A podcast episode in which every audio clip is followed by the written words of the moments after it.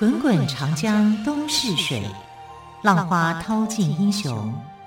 是非成败转头空。古今多少事，都付笑谈中。陪你说历史，汪培制作主持。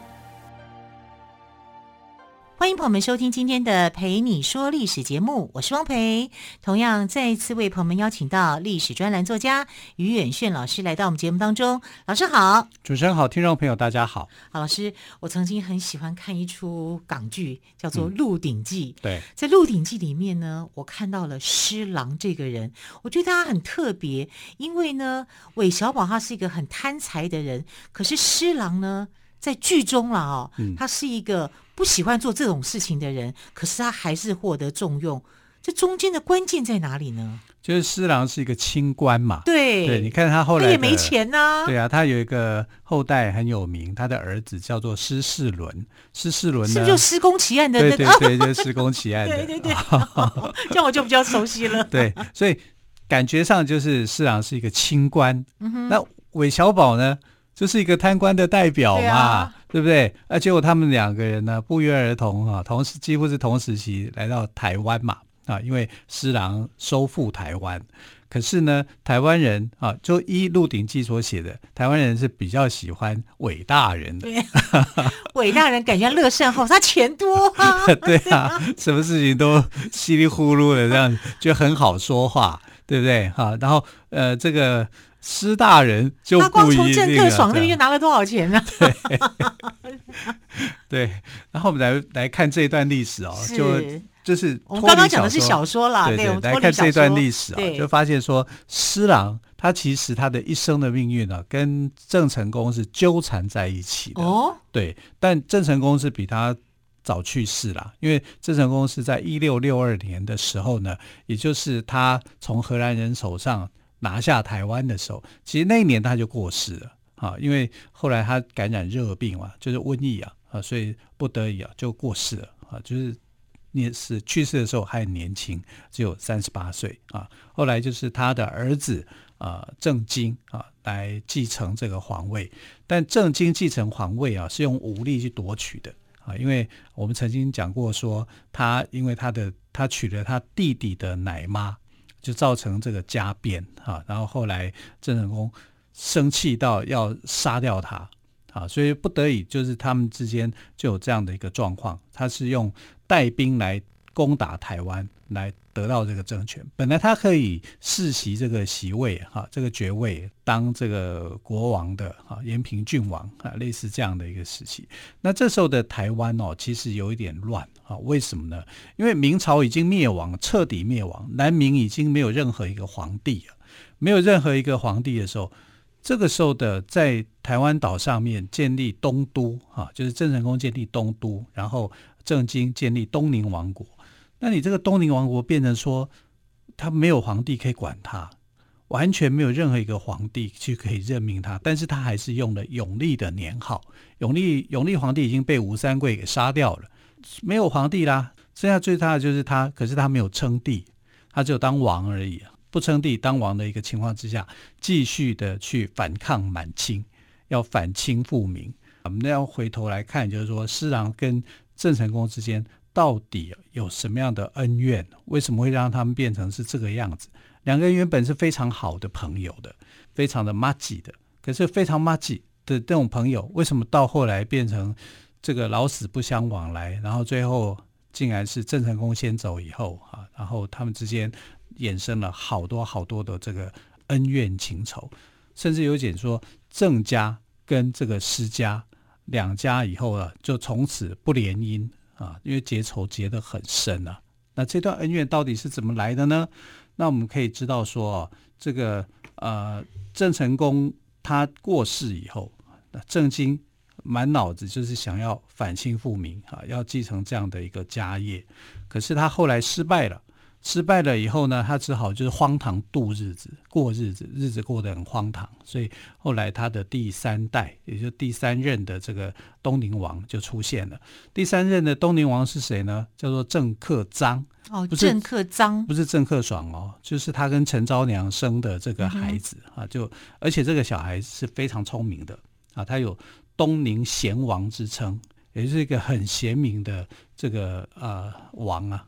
这这个人如果当家的话，是一个非常好的一个王，而且他旁边还有陈永华在辅政，嗯啊，可是陈永华。天地会的舵总舵主，陈永华后来上了冯锡范的当，当啊，后来他就气死了。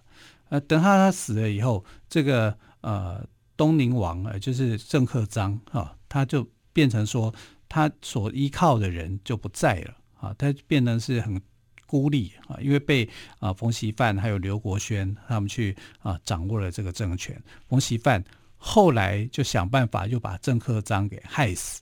他让他的女婿，就是郑克爽啊，郑克爽这时候年纪很小，没有很大，大概就只有呃十二三岁而已啊，这样的一个年龄。所以他那个时候还没有遇到阿珂就对了，那个都是小说里面的啦啊。但实际上他就这样，但是郑克爽这个人啊，没有我们想象中的那么样的软弱。是啊，因为我们回回回到后来，但是他真的是冯锡范的徒弟吗？他是冯锡范的女婿哦，女婿，女婿啊，就是冯锡范把女儿嫁给他、嗯、啊，这变成一种联谊。因为冯锡范是很受郑经重用的，郑经曾经重用过冯锡范啊，然后然后就到大陆啊，到福建那边去作战啊，但是冯锡范是一个草包啊，就是后来整个都失败。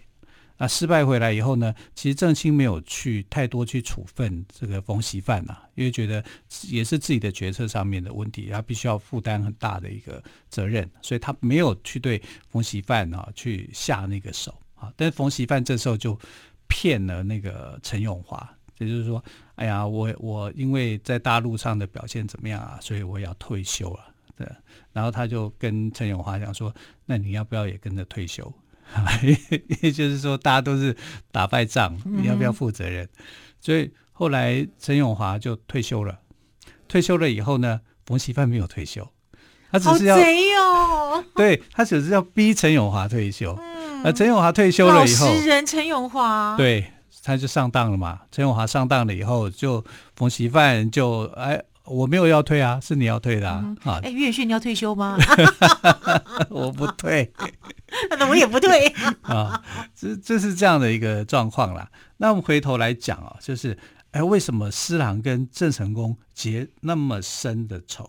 他们两个曾经是战友啊，那为什么会翻脸成仇呢？他们都是当代的杰出的人物，可是你知道，就是太杰出啊，一山不容两虎啊。啊，所以就是太杰出的人在一起的时候，有时候会磁场不对。那施琅原本是谁呢？他是郑成功的父亲郑芝龙的部属。那郑芝龙就投降满清嘛，啊，他为了家族的利益，他就想要去试试看啊，就是说满清对他的态度是怎么样。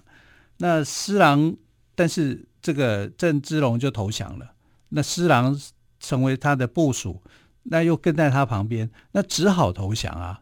所以他的第一次投降满清是非常非常不得已的，是因为他的老板投降了，那我就在他旁边工作，我也得跟着投降，我不投降我就就可能就要被灭亡啊！所以他的第一次的投降是这样子的。那施琅本身是很有才华的啊，虽然跟着这个郑芝龙降清，但他也知道说他有一天他一定要去脱离啊，因为。那个时候的满清并没有很信任他们啊，所以他就呃决定要去脱离，就重新回到这个郑成功的这个旁边哈。而且施琅这个人呢，体格健壮，作战英勇，啊，建立了很多的战功。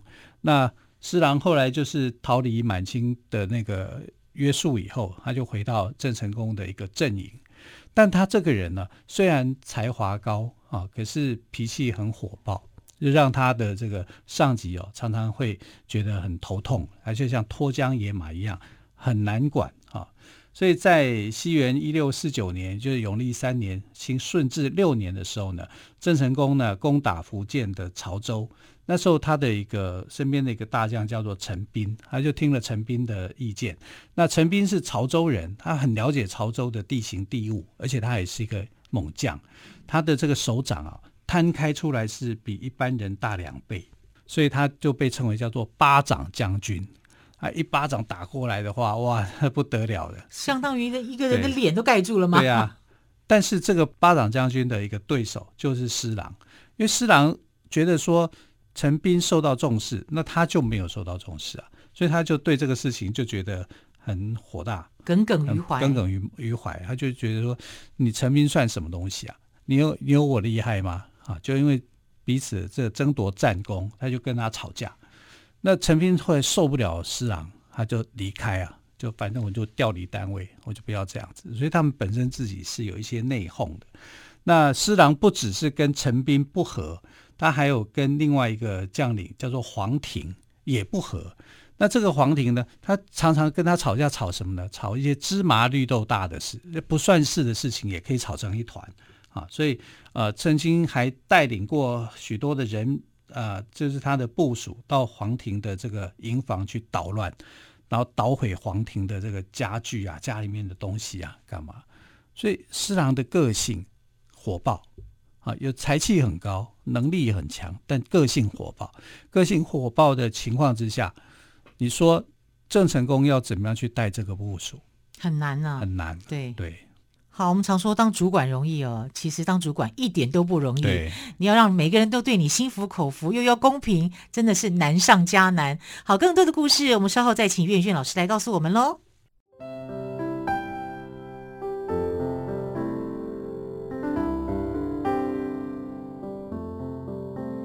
听见台北的声音，拥有颗热情的心。有爱与梦想的电台，台北广播 FM 九三点一。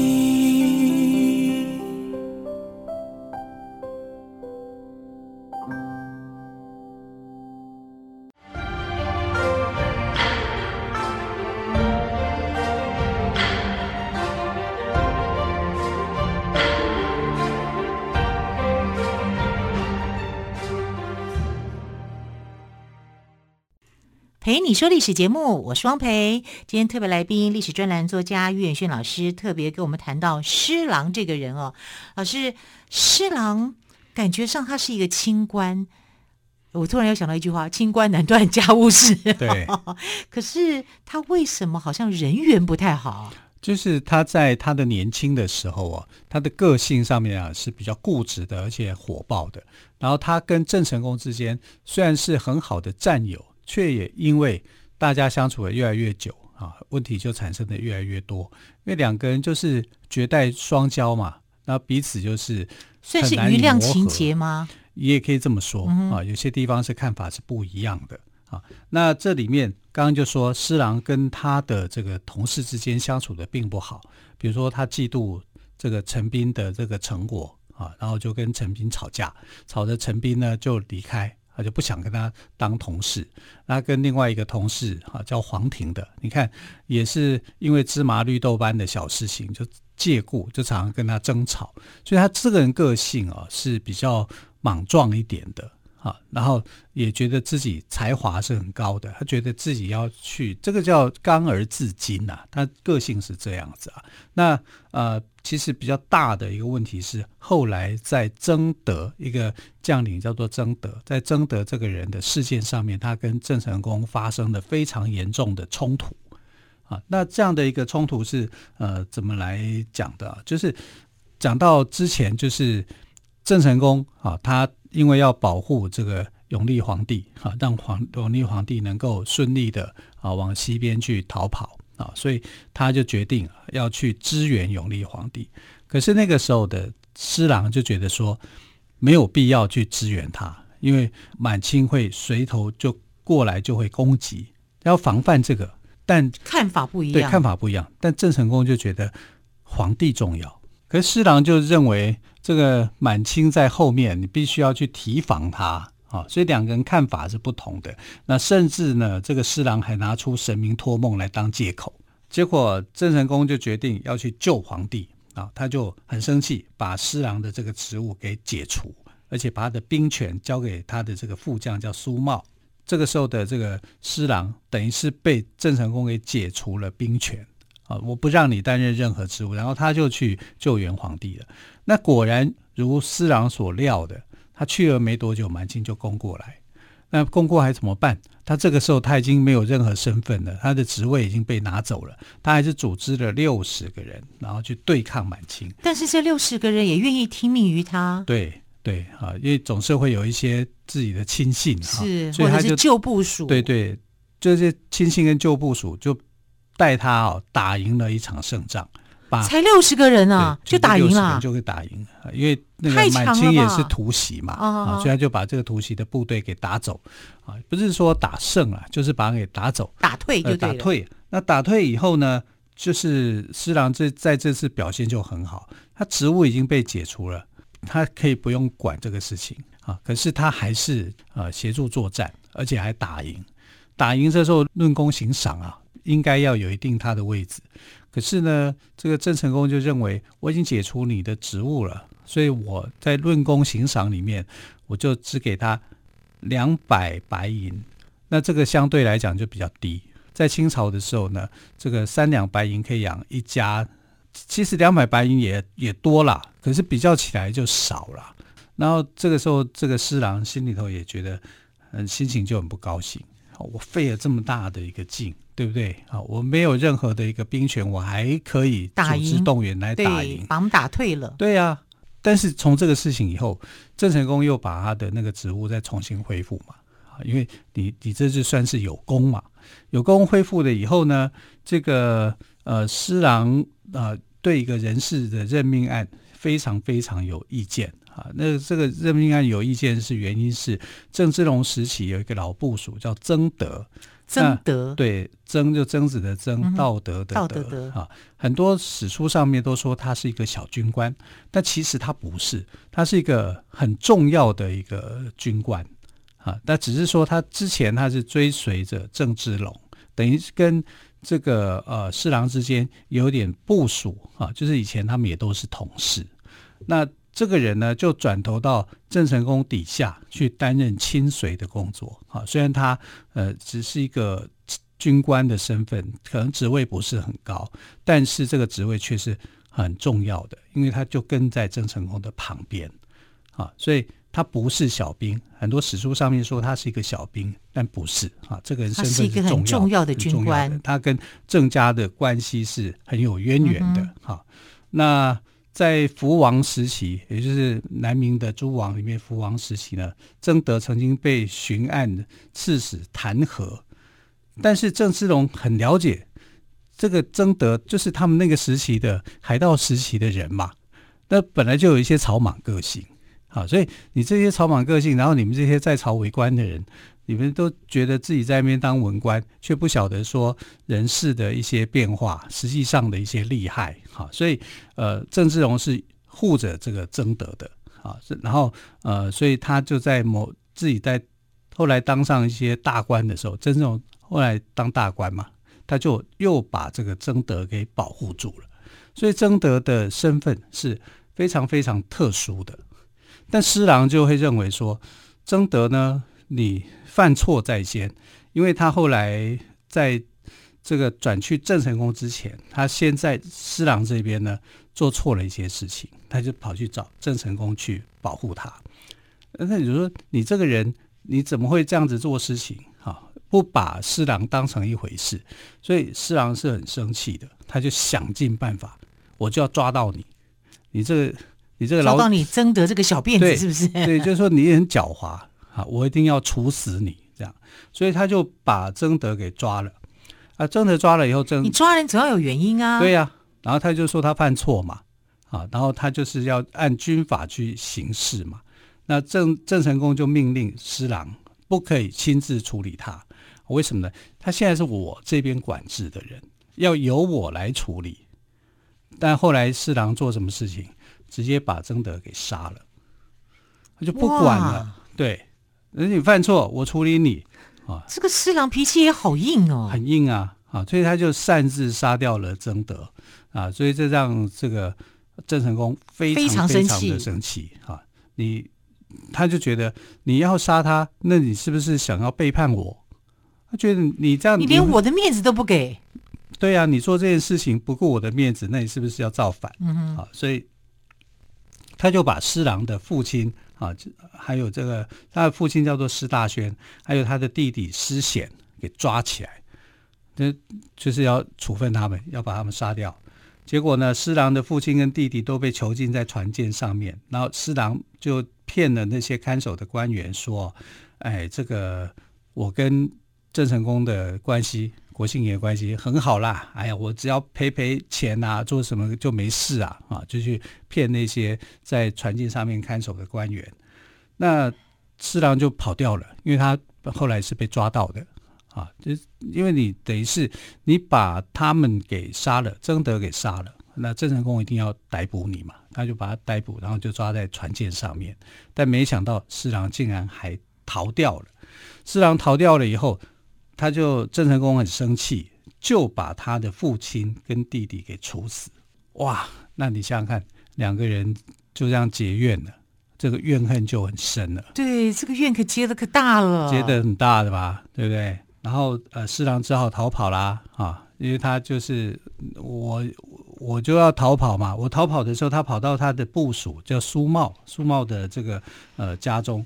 那苏茂对施琅是很欣赏的，也同情他的这个遭遇啊。那郑成功派人来逮捕他的时候呢，苏茂也协助施琅有惊无险的去躲过了追查。呃，施琅就这种意气之争啊，啊，最后怎么办呢？我只好再向满清投降嘛，就为了一个争德的事件。可是这个争德事件呢，就影响了施琅跟这个郑成功之间的一个交情。那争德是不是该死呢？其实也需要做一些审判呐、啊，必须要做一个完整的一个程序去完成。但施琅没有这样子做。那后来他去投降满清之后，满清没有重用他。为什么呢？每次你都打败仗，然后打败仗就是说台风来了。其实他是擅长打水战的啦。啊，但他一直到康熙康熙年间，那时候他已经来到京城二十几年之后，才受到重用。嗯、他的火爆的脾气才慢慢的调节了。年纪也大了，年纪大了，一些过去的火爆的个性就有些改变了。是好，郑成功在西元一六六二年康熙元年去世，施琅呢也已经失去了报仇的对象，但是他仍然想要攻打台湾，灭掉东宁王国。哦，好，非常谢谢岳轩老师今天跟我们。我们讲施琅跟郑成功的故事，老师谢谢喽，谢谢，谢谢亲爱的朋友，我们明天再会，拜拜。